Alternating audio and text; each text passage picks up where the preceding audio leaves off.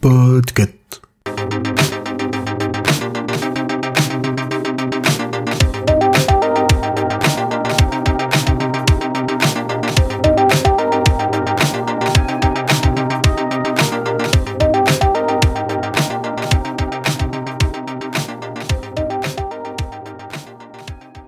Hello à toutes et tous, c'est Aline et je reprends une fois de plus le micro de Watchlist. Cet épisode est produit dans le cadre du Podcaston, événement du podcast game francophone mettant en avant des associations. En lien avec la reco du jour, je vous parlerai du site Action. Mais avant cela, laissez-moi vous parler de 120 battements par minute, dispo sur Disney+. Et euh, Catherine de Médicis demande à Ronsard. Bonjour tout le monde, nous sommes Act Up Paris et nous sommes venus vous donner un cours de prévention sur le sida parce que l'État français est incapable Non, non, de mais nous qui vous a informer. donné l'autorisation Non, non, il faut savoir que la capote c'est la seule manière de se protéger non, non, pour l'appellation. ne regardez pas ça. Il faut savoir que regardez risque pas, existe bel et bien. Vous- Oh, je vous demande de Pas quitter cette le salle. Nous vivons le sida comme une guerre, une guerre invisible aux yeux des autres. Pourtant nos amis meurent, et nous ne voulons pas mourir. Nous nous battons contre ceux pour qui l'épidémie est une aubaine car elle tue depuis plus de 10 ans dans l'indifférence générale. Je vais résumer la situation. Melton Farm a décidé d'orchestrer une pénurie de traitements afin de faire parler de sa nouvelle molécule. Et d'amplifier l'effet d'annonce. On va augmenter la pression et on obtiendra de toute façon les médicaments pour les gens qui en ont besoin. Ensemble, nous pouvons unir nos forces pour résister à l'épidémie et aux problèmes sociaux qu'elle engendre. Il faut inverser le rapport de force. 120 battements par minute est un film de 2017, un drame de 143 minutes réalisé par Robin Campillo sur un scénario de Robin Campillo et Philippe Mangeot. Nous suivons à travers les personnages de Nathan et Sean les actions des militants d'Act Up au début des années 90. Nathan est joué par Arnaud Valois et Sean par Nawel Pérez Biscayar. Pour compléter le casting principal, Edel interprète Sophie et Antoine Reinhardt est Thibaut. Le film est déconseillé aux moins de 12 ans pour des raisons évidentes au vu du sujet abordé. C'est à la fois un drame, une histoire d'amour, un film militant, un film presque historique qui nous embarque au début des années 90 alors que le sida fait rage depuis une décennie. Les homosexuels sont stigmatisés dans une indifférence sourde. Attention, le film reste une œuvre de fiction, même si Robin Campillo dépeint les premiers dirigeants d'Act Up, ainsi que certaines de leurs luttes politiques, comme la responsabilisation des autorités publiques dans la lutte contre le VIH.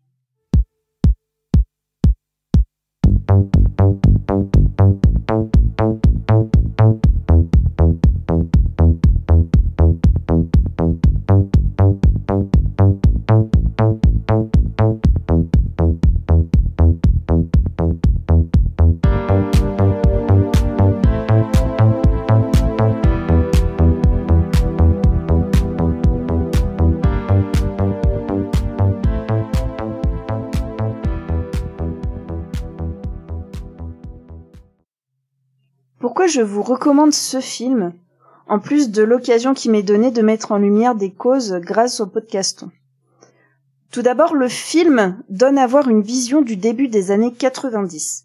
Une vision assez angoissante, certes, mais à raison.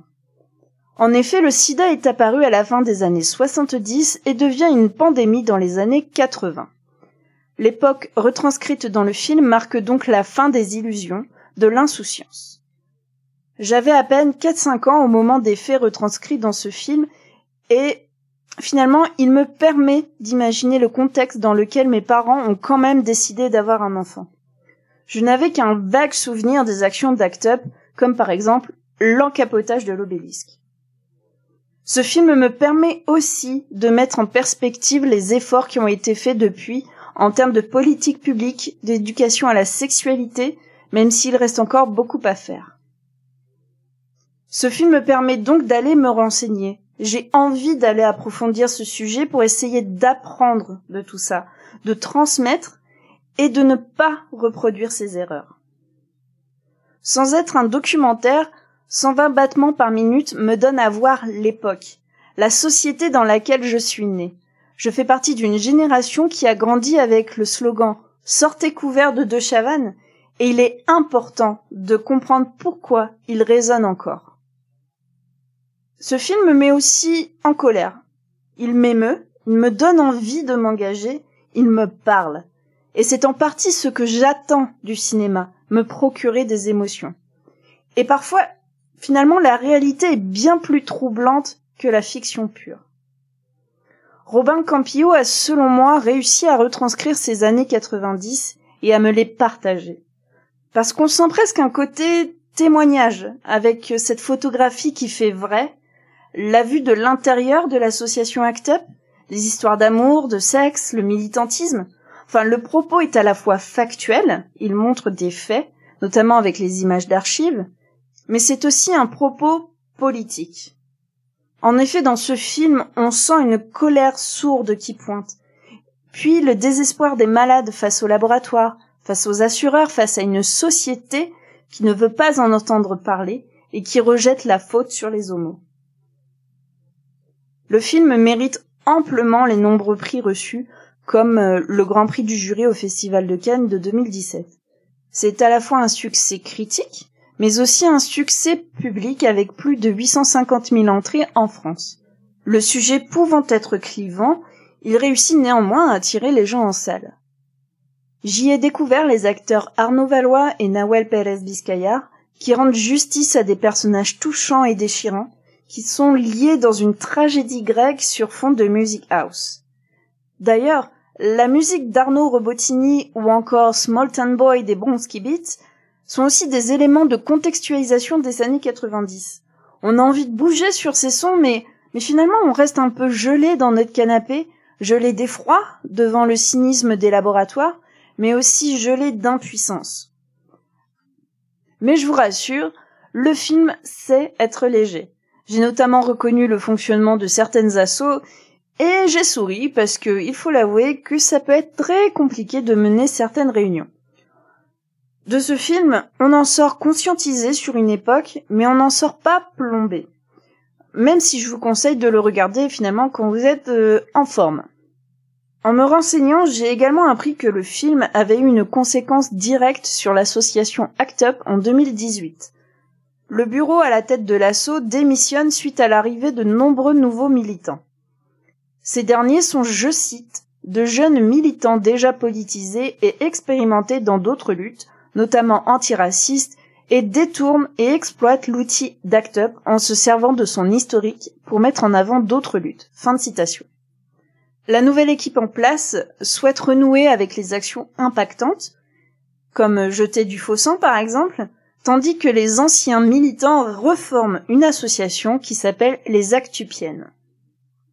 Je vous invite donc très chaudement à regarder le film et à vous renseigner aussi sur les faits relatés.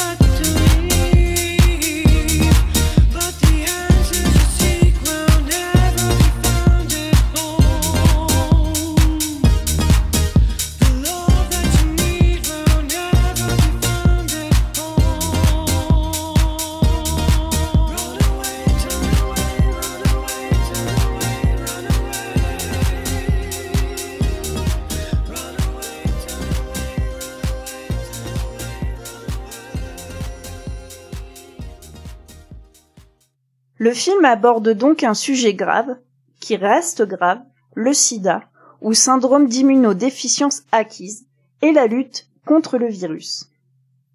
L'association des artistes contre le sida, ACT UP Paris, AIDS Fédération, Arcade Sida et un groupe de chercheurs fondent Ensemble contre le sida le 17 février 1994.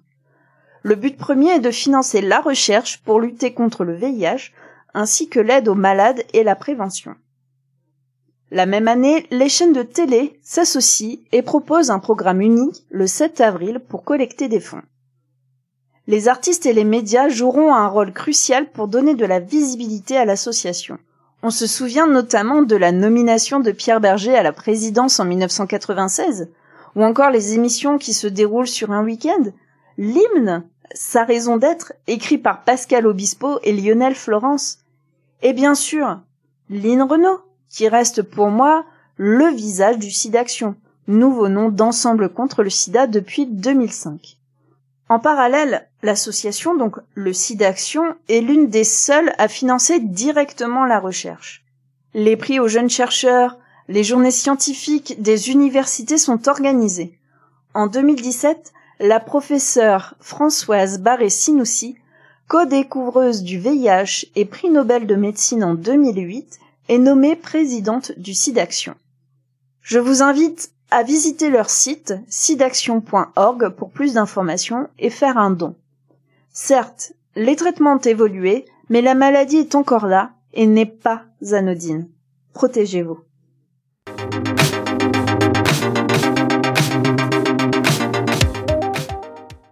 Watchlist est un podcast du label Podcut.